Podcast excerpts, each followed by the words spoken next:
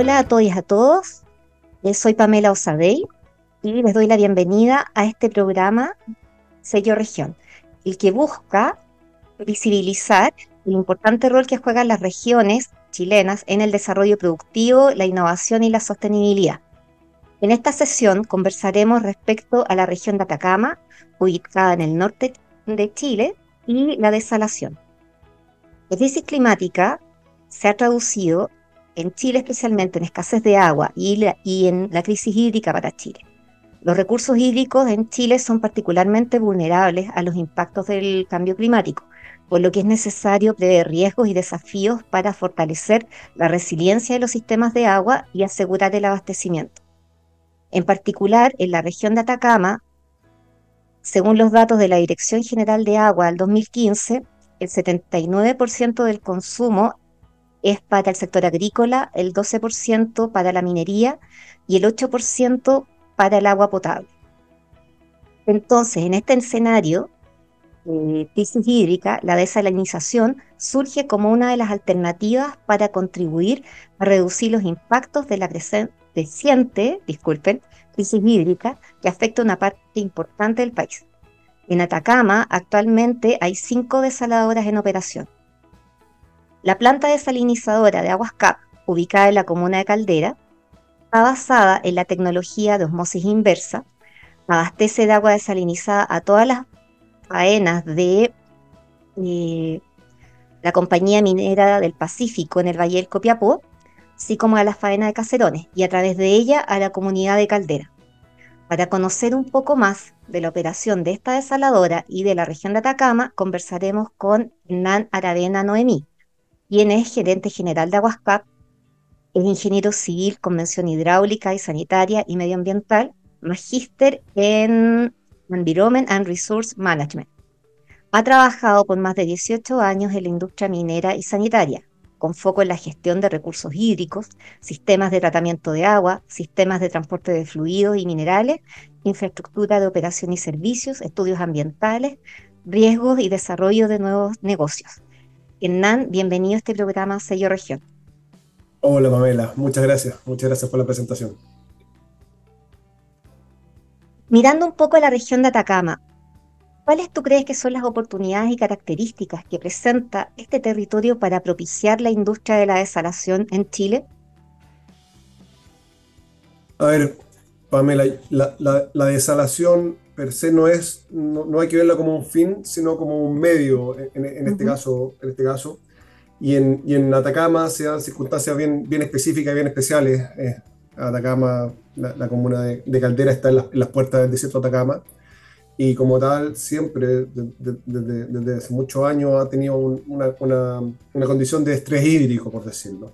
Si bien los recursos naturales que existían en el pasado alcanzaban para la subsistencia, en la medida que, crece la, que crece las comunidades, que hay mayor industria, que hay mayor agricultura, obviamente los requerimientos de agua incrementan. Y desde hace ya un tiempo que la, región de Atacama vio que esa condición era permanente y por tanto eh, vio como una solución, la solución probablemente de mayor aplicabilidad en la región en la desalinización no tienes recursos hídricos adicionales, eh, grandes poblaciones que tengan tratamiento, donde tú puedas tratar, por ejemplo, agua servida y reutilizarla para, para grandes consumos. No, no, hay centros poblados de, de, gran magnitud, como el caso de Santiago, Concepción o Viña del Mar. Em, eh, por tanto, eh, la mayor fuente y la más segura es la desalinización en este caso. Y, como tal, siendo una, una, región bastante pequeña, tiene hoy día, como tú mencionaste, cinco plantas desalinizadoras operando. Ya, y en toda esta industria, o sea, en toda la región hay una industria bastante pujante en temas de minería y, en, y, un, poco más en, la parte agrícola. ¿Cómo se vincula lo que es la, industria de la desalación a las demás industrias de la región? Tú, tú, tú, tú diste unos números bastante, bastante em, claros al inicio de tu, introducción, donde la, mayor parte del consumo hídrico en la región es, para agricultura, ¿cierto? Pero es sin duda la minería la, que, la industria que mueve mayor recursos, en la que tiene mayor capacidad de, cubrir el costo eh, actual que, significa la desalinización. no es un consumo eh, relativamente económico, como fue históricamente el consumo de recursos hídricos superficiales, que es lo que, lo que, lo que históricamente estuvimos acostumbrados en Chile. Eh, y por tanto, esta industria de desalinización nace al alero de la minería. Eh, sin embargo, se extiende para otro, para otros usos, dependiendo también quién lo financie. En el caso particular de, de Aguas CAP, como tú lo mencionaste, nosotros tenemos dos clientes, somos una planta multicliente, tenemos dos clientes, uno es la compañía minera del Pacífico, a quien entregamos recursos hídricos para sus operaciones mineras, y también la, eh, Caserones, a quien nosotros, le, nosotros colaboramos en el cumplimiento de sus compromisos ambientales. En ese cumplimiento de compromisos ambientales, nosotros eh, le entregamos a Caserones los recursos hídricos para que ellos lo entreguen en la comuna de Caldera, para el consumo del agua potable de, Caldera, de, la, ciudad de Caldera, y también le entregamos el recurso hídrico de agua desalinizada en Canal Malpaso, en Tierra Amarilla, en la cuenca alta del Valle Copiapó, para que ellos entreguen a, los, comuneros de riego en esa zona. ¿Hay alguna diferencia cuando ustedes hacen la producción del agua, cuando ésta se entrega para uso industrial o en, o en el caso de cuando entregan vía el compromiso de caserones a lo que son los agricultores de Malpaso y a la comunidad de Caldera? el proceso de desalinización entrega la posibilidad de generar distintos tipos de calidad, eh, agua a la carta, como a algunos les gusta llamar, pero, pero en el caso particular de nosotros, el agua que generamos es de la, de la, más alta calidad y es única eh, actualmente, lo que no significa que uno pudiese generar, no pudiese generar diferencia. Eh, la calidad actual es la que tenemos acordada contractualmente con nuestros clientes caserones, con el cual él hace entrega, como te dije, de los recursos hídricos a la comunidad de Caldera, él se los entrega a la sanitaria y es la sanitaria quien provee finalmente el servicio de distribución de agua potable en la comunidad de Caldera. Eh, nosotros entregamos agua sanizada que ya cumple con las condiciones, pero requiere un tratamiento final que lo hace la, sanitaria. Y en el caso de, del canal Malpaso también se lo entregamos a Caserones, quien lo entrega a la comunidad para, para agua de riego. Eh, agua de altísima calidad que cumple con todas las necesidades de, los usos finales. Ahí solo como para entender, entonces ustedes podrían decir que son una planta multipropósito o no? Somos en, su uso final una planta multipropósito. Somos, eh, como dije, en, su origen generamos una calidad, pero tenemos uso final de minería, industria, uso final en agricultura y uso final en agua de consumo humano, el cual actualmente lo estamos extendiendo no solamente a Caldera, sino también a través de, de nuevamente hacia la comuna de Chañaral un nuevo sistema que se está impulsando hacia, en combinación con los sistemas de distribución de la sanitaria, también prontamente llegaremos a la, a la comuna de General. Eh, multipropósito, sin duda, y también multicliente, eh, tal como te mencioné antes, al, al, tener dos clientes eh, mayores. Em, vamos a cumplir 10 años el próximo año, por tanto, somos sin duda la, planta multicliente y multipropósito más antigua, más antigua de Chile tienen una capacidad de producción de 400 litros por segundo. Entonces, con esta nueva, con, con, esta expansión que tú dices a servir también lo que es como chañaral, ¿con eso ampliarían su capacidad de producción o no? No, actualmente no existe una capacidad de producción. Como tú bien dices, nosotros tenemos una capacidad de producción de 400 litros por segundo, la cual se distribuye en una producción bastante homogénea entre nuestros clientes. Y en base a, esa, eh, a esas capacidades que ellos tienen, que estamos en una redistribución interna de, capacidad para, para abastecer los flujos que, están, que está demandando ese, ese nuevo servicio. lo, que no quita, lo que no quita que no tengamos en mente crecer, por supuesto, es parte de nuestra, de nuestra estrategia. Eh, nosotros hoy día somos súper conscientes, eh, valoramos muchísimo el el, siendo una empresa relativamente pequeña, eh, el impacto que podemos generar en la comunidad es enorme. Como te dije, eh, somos articuladores, somos facilitadores de operaciones mineras de, importante, de mucha importancia para la región de Atacama, como es Compañía Minera del Pacífico. Permitimos también que Caserones, por medio del cumplimiento de sus compromisos ambientales, opere. No le entregamos el agua para su operación directa, pero sí para que cumpla sus compromisos. Ya sabemos que los compromisos ambientales es la operación hoy en día. Eh, y por tanto eh, somos unos articuladores de esta, de esta economía, somos parte de, de, este, esta, de esta cadena productiva eh, y como tal tomamos ese rol con mucha, con mucha responsabilidad y con mucha visión de futuro también. Eh, no, nos imaginamos, nos vemos y estamos trabajando para, ojalá, crecer en el futuro. un crecimiento verde, un crecimiento orgánico, un crecimiento que, que ojalá agregue a, compañías adicionales que hoy día están usando recursos continentales y que podamos finalmente proveerle de recursos que, que son más sostenibles y que, y que le darán sin duda estabilidad a su operación. De todas maneras, Dime una cosa, ¿cómo afecta la crisis climática y toda la nueva normativa que, se ha generado estos últimos años, la ley marco de cambio climático, el nuevo código de aguas, todo eso, a las plantas que ya están en operación, como ustedes? Mira, eh, el cambio climático per se, nosotros somos sin duda una de las mayores herramientas de resiliencia que puede tener el ser humano en, en, sí. Eh, la, la, desalinización eh, permite abstraerse un poco del, ciclo del agua. Suena, un poco extraño, pero eh, eso, tú puedes mantener un, flujo constante a lo largo del año sin importar si, hay, si hace calor, si hace frío, si llueve o no llueve. Ese es el, primer indicador. Ahora, respecto a la normativa en sí, para no entrar en mucho detalle, la normativa siempre es buena.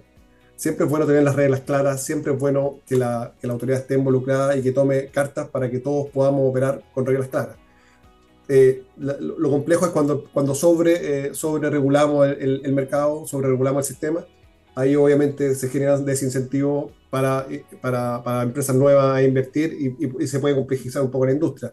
En particular, nosotros hoy día con, con, con, la, con la, regla y la, y con la normativa que tenemos podemos operar. Eh, somos una empresa que, como te dije, lleva 10 años operando y, esperamos que se mantenga y, que se aclare sencillamente, que esto sea cada vez más, más orgánica la operación y más, más útil. No estamos pidiendo en ningún caso que, se desregule el sistema ¿ah? o que no haya normativa. Eh, creemos que tenemos que apuntar a normativa estricta de cumplimiento de calidad, de compromiso socioambiental y, y en eso nosotros estamos trabajando. Ya, y como poco relacionado con lo anterior, eh, ¿cuáles son los desafíos que crees tú que enfrenta la consolidación y la construcción de nuevos proyectos de desalación? Eh, retomando lo que te dije al inicio, yo creo que per se eh, no debe ser una necesidad nuevos proyectos. Yo soy de la idea, y nosotros somos de la idea, de crecer sobre los proyectos existentes. Creo que generar más áreas de intervención no es deseable ya somos, eh, como tú mencionaste, cuatro o cinco plantas que estamos operando en, en, un área relativamente agotada. Eh, eh, los impactos están muy bien, muy bien medidos, muy bien regulados, pero, pero creemos que sobre todo por el uso del territorio uno debe crecer sobre la, la, la, infraestructura actual. de ahí nuestra intención de, ampliarnos en caso de que sea necesario. pero más allá de eso, como te decía, yo creo que hay que tener reglas claras, el, el, que, el que las empresas que, que requieran hacerlo sepan cómo van a, van a poder operar a 20 o 30 años, qué son los plazos de inversión de este tipo de infraestructura. Son, son, es tecnología bastante cara y requiere inversión que se pagan a largo plazo. Nadie, nadie parte pagando una planta desalinizadora en efectivo el primer día. Por tanto, em, se requiere de reglas claras y a largo plazo. En ese sentido, yo, nosotros confiamos que, eh, que el trabajo que está haciendo las asociaciones de desalinización, que están muy activas hoy en día, trabajando con la industria, trabajando con el gobierno, vamos a poder establecer esas condiciones para que esta industria florezca y sea sin duda un motor activo de del crecimiento de Atacama, que es una de nuestras metas principales. A propósito de lo que tú dices de no intervenir más el territorio de lo que ya está, ha, estado intervenido, una de las ideas que han surgido es utilizar eh, las instalaciones de las plantas termoeléctricas que están en, el proceso de cierre a propósito de los, de los acuerdos de descarbonización, como para instalar eh, plantas desalinizadoras. ¿Qué opinas tú de eso, como con tu experiencia, todo lo que has visto en otros lugares? Yo creo que el, reciclar industria es siempre, es siempre una buena idea. Eh, obviamente hay que observar caso a caso. Las características técnicas de una, de una planta termoeléctrica son distintas a las de una desalinizadora. La captación de agua se produce en una zona distinta, los volúmenes son distintos, el, el retorno al mar es distinto, las condiciones de la bahía no son necesariamente las mismas, lo que no descarta que no se deba estudiar y se pueda observar. Yo creo que, que, hay, que hay que analizarlo caso a caso, pero, pero la reutilización de territorios que ya están intervenidos es siempre una, una opción que, que yo personalmente empujo. Hernán, oye, y para entender un poco más el proceso de lo que es la, desalinización, yo al comienzo comenté que la tecnología que usa esta planta es osmosis inversa. ¿Podrías contarnos un poco más de qué se trata y cuáles son las otras tecnologías disponibles? Perfecto, Pamela. Mira, para partir, eh, para la gran, la gran foto, eh, las tecnologías principales que existen hoy día en la industria son eh, la osmosis inversa, como tú mencionaste, y la otra son, son térmicas, donde tú evaporas el agua y después la vuelves a condensar. Y esas generalmente están asociadas a procesos de cogeneración, por ejemplo, una planta termoeléctrica que, que le sobra calor, ellos utilizarían ese calor que les sobra para evaporar agua y después condensarla y generar energía, o sea, agua limpia, desalinizada en este caso. Pero eso en general en Chile, eh, bueno, de partida van en bajar las plantas termoeléctricas y en segundo lugar son procesos generalmente asociados a caudales pequeños. Eh, por tanto, por lejos, por lejos la industria que, tiene mayor auge, que tiene mayor, eh, mayor mercado en Chile y en el mundo es la desalinización por osmosis inversa, que, que, es un proceso nada, nada, nada, extraño respecto a lo que es el tratamiento de agua en general. Esto parte con una captación de agua de mar, pues, dependiendo de la bahía. obviamente siempre cuando uno hace un, proyecto de desalinización y cualquier proyecto en general, tiene que hacer una modelación adecuada hidrodinámica en el mar. Por tanto, tú ves dónde, cuál, es una bahía adecuada para captar el agua, a qué profundidad. Generalmente se, se pone una torre de captación, cosa de no captar el agua del fondo, no captar la arena, no captar los seres que pueden estar ahí abajo, sino captar el agua a media altura tampoco muy superficial para estar lejos de la zona de alga. Eh, en torno a 25 metros una, es una profundidad habitual en Chile para captar el agua de mar. Luego con esta toma de agua la conduces hasta tu planta desalinizadora. Para hacer un ejemplo bien simple, si tú sacas 100 litros de agua de mar, tú vas a tratar en tu proceso estos 100 litros de agua, vas a sacar 50 litros de agua desalinizada. Y los otros 50 litros por segundo van a volver al mar vuelven al mar como un agua que tiene el doble de la sal que tú sacaste. Esto te quedó súper claro, tú no estás agregando sal, no estás agregando químicos, en, nuestra planta al menos, no estás agregando ninguna, ni temperatura, mucho menos, que algo que también se, se, menciona mucho, como que las plantas desalinizadoras utilizan temperatura, algo que no, es correcto, nosotros no le cambiamos el agua, o sea, la temperatura al agua. Por tanto, tú estás devolviendo la misma, la misma sal al mar eh, con una mayor concentración y la devuelves por una tubería eh, que también a través de, modelación hidrodinámica, que tiene descarga específica, que se llaman bocas de pato, que a cierta distancia van generando una dilución de esta agua. Tú a los 10, 20 metros ya no notas la diferencia de sal, en el agua de mar. Es decir, a los 10 metros que liberaste el agua, la concentración del sector es la misma que la del mar normal. La capacidad de dilución del mar es enorme y es lo que uno tiene que aprovechar de una manera adecuada cuando modela y cuando construye una planta desalinizadora. Entonces ya te expliqué cómo captamos y cómo devolvemos, pero el proceso en sí consiste en lo siguiente, tú tomas estos 100, es un ejemplo específico, 100, litros por segundo, lo lleva a tu pretratamiento. El pretratamiento es la primera fase donde tú remueves todos los sólidos suspendidos, remueves todo lo que se puede tocar, por decir. Vas a sacar la alga, vas a sacar la arena, vas a sacar todo lo que esté suspendido. Eh, hay distintas, distintas eh, eh, procesos de pretratamiento, en particular nosotros tenemos uno en específico que se llama el DAF, con dos Fs, D-A-F-F, y que nos hacen a nosotros como Aguascapa una planta bastante robusta. No, no, es por jactarme, pero cuando otras plantas de la zona tienen que parar, por, por, ejemplo, por bloom de algas, nosotros podemos seguir operando. A veces tenemos que regular un poco las capacidades, pero nosotros seguimos operando porque este sistema es muy robusto.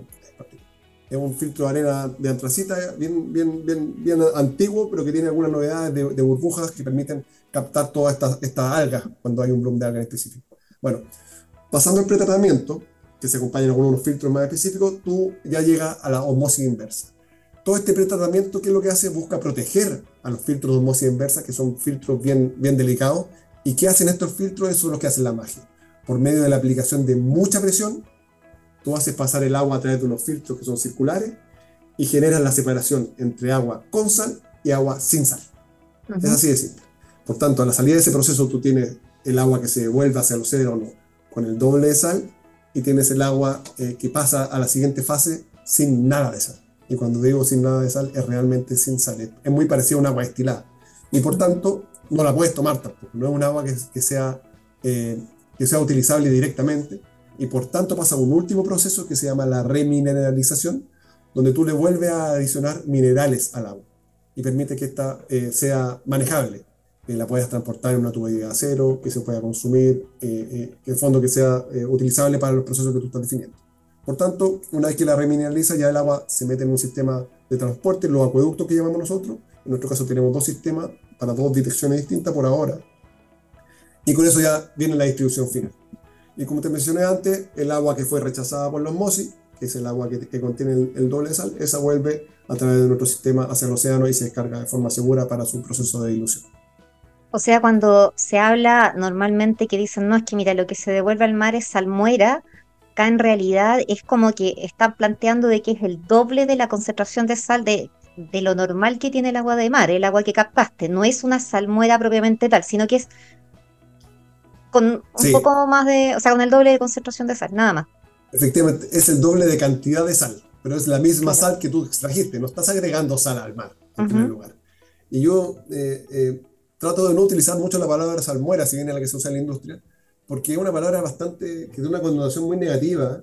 Eh, la gente, nosotros traemos estamos un plan, bien fuerte de traer colegio a la, planta, estamos en un proceso de educar, porque si bien estamos muy cercanos a Caldera, estamos a 25 kilómetros de Caldera, nuestra comuna no nos conoce tanto como debiese y, voy a retomar ese punto, pero, nos pasa que la gente viene y dice, nosotros le mostramos tres vasos, con el agua de mar, con el agua desalinizada y con la salmuera, y es imposible, imposible diferenciarlo visualmente. La gente generalmente se equivoca, de hecho.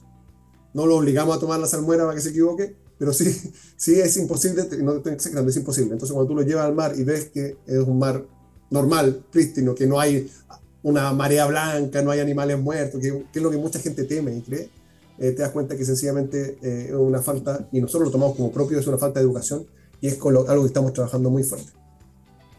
Bueno, y a propósito de, eso, o sea, Caldera es una, es una comuna pequeña, eh, muy turística, entonces tiene mucha población flotante en el verano, pero en el invierno igual es una comunidad tranquila, hay bastantes industrias cerca, entonces, ¿cómo ustedes están eh, vinculándose con ellos y cuáles son los, los próximos pasos de, de Aguascap? ¿Qué es lo que viene para el futuro para ustedes? Sí, mira, eh, ha sido una, una empresa que, que, que, como todas las desalinizadoras, nació eh, al alero de la, de la minería y, por mucho tiempo pasó desapercibida en la comuna de Caldera. De hecho, yo estoy seguro que hay mucha gente en Caldera que hoy no nos conoce, los que, los que vivimos allá lo, lo, vivimos diariamente, no, no, todos saben qué es lo que es Aguascap.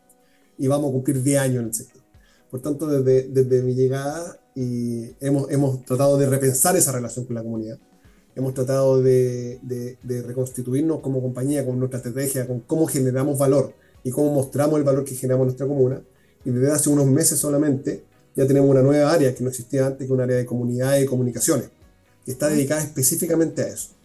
¿Y qué estamos buscando? En primer lugar, educar. Esto, esto tiene la, la, y, esta, y estas dudas y estos temores son súper naturales. Cualquier ser humano debiese y debe tenerlos, porque si no te explican, ¿cómo lo vas a entender? Por tanto, nosotros desde el año pasado ya que estamos trayendo colegios de caldera, a los chicos partimos con cuartos básicos, ahora estamos en una enseñanza media, hemos traído a a, a, los centros de adultos mayores. Estamos trayendo a la gente de la comuna para que nos venga a conocer. Trajimos a nuestras familias también, por primera vez el año pasado no habían venido nuestras familias, también vinieron. Es importante que todos conozcamos y entendamos lo que hacemos, el valor que generamos y por qué trabajamos también, porque a veces estamos fin de semana ocupados, porque está el tarde trabajando.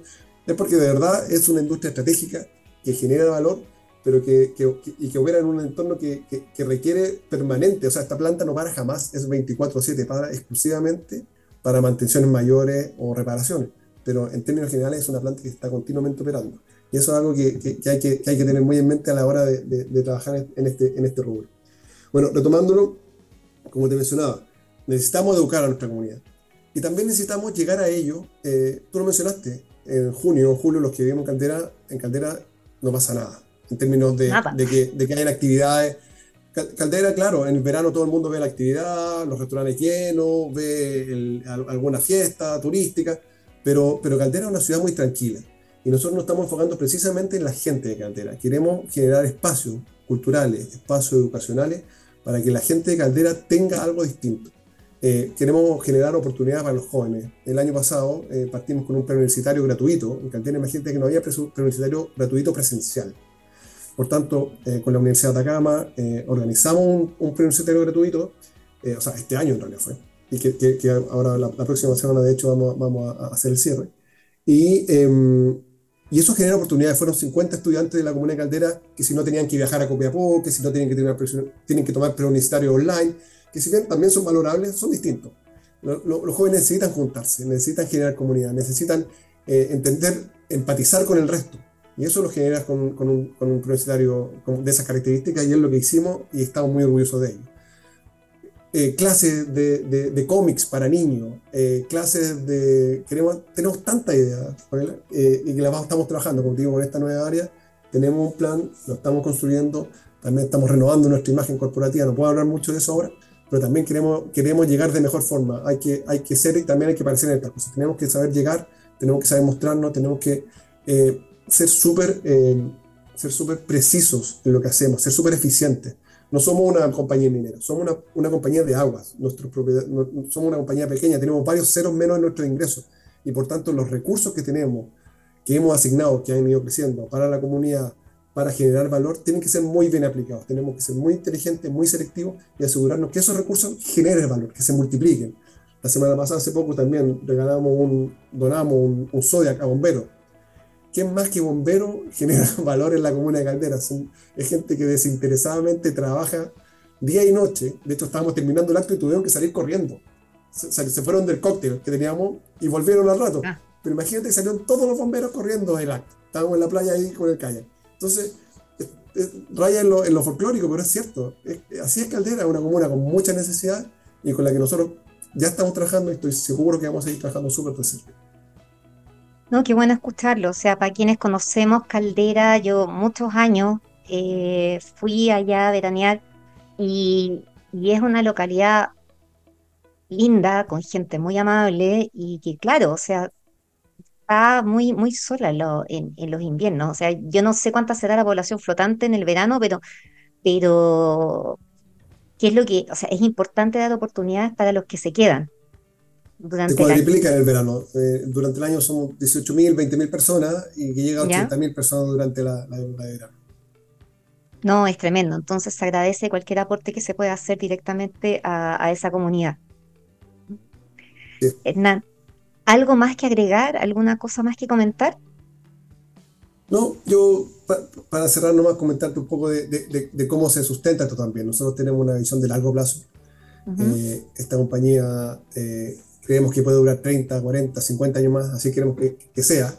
Y en ese sentido nos estamos preparando y nos estamos transformando en esa línea. Eh, a partir del 2026 de junio, o sea, perdón, de enero de 2026 vamos a tener un suministro de, energía eléctrica 100% verde, es decir, vamos a tener energía eh, desalinizada hecha con energía que va a provenir de la zona de Atacama, de paneles solares que se van a estar construyendo, de energía que va a provenir de la zona con alta radiación que tenemos aquí mismo, es decir, un encadenamiento de valor más aún en, la región de Atacama, eh, del que somos parte y que estamos tratando de construir activamente. Eso se acompaña, de, como te mencioné antes, de nuestra estrategia de comunidades, de nuestra estrategia comunicacional, donde queremos eh, ser eh, un actor visible, queremos ser un actor que genere valor, que sea aceptado y que sea querido por la comunidad. A ese nivel de, de, de, cercanía queremos llegar. Y estamos trabajando súper duro para eso, así que te agradezco la entrevista. Eh, creo que esta, estas instancias son súper valiosas en, la, en, en, la, en, el contexto de educar, en el contexto de, mostrar lo que hacemos y disponible para, lo que se necesite, siempre va a conversar. Muchas gracias por la, por la invitación. No, gracias a ti. Y además que esa es la idea del programa, o sea, hacer un poco de divulgación, primero mostrar en qué consisten estos temas y también mostrarles cosas valiosas que se están haciendo en regiones. Entonces, por eso, muy bien. Ya, nos despedimos, Hernán. Gracias nuevamente y muchas gracias a todas y a todos los que nos acompañaron. Nos veremos en una nueva sesión. Gracias, Manuel. Adiós.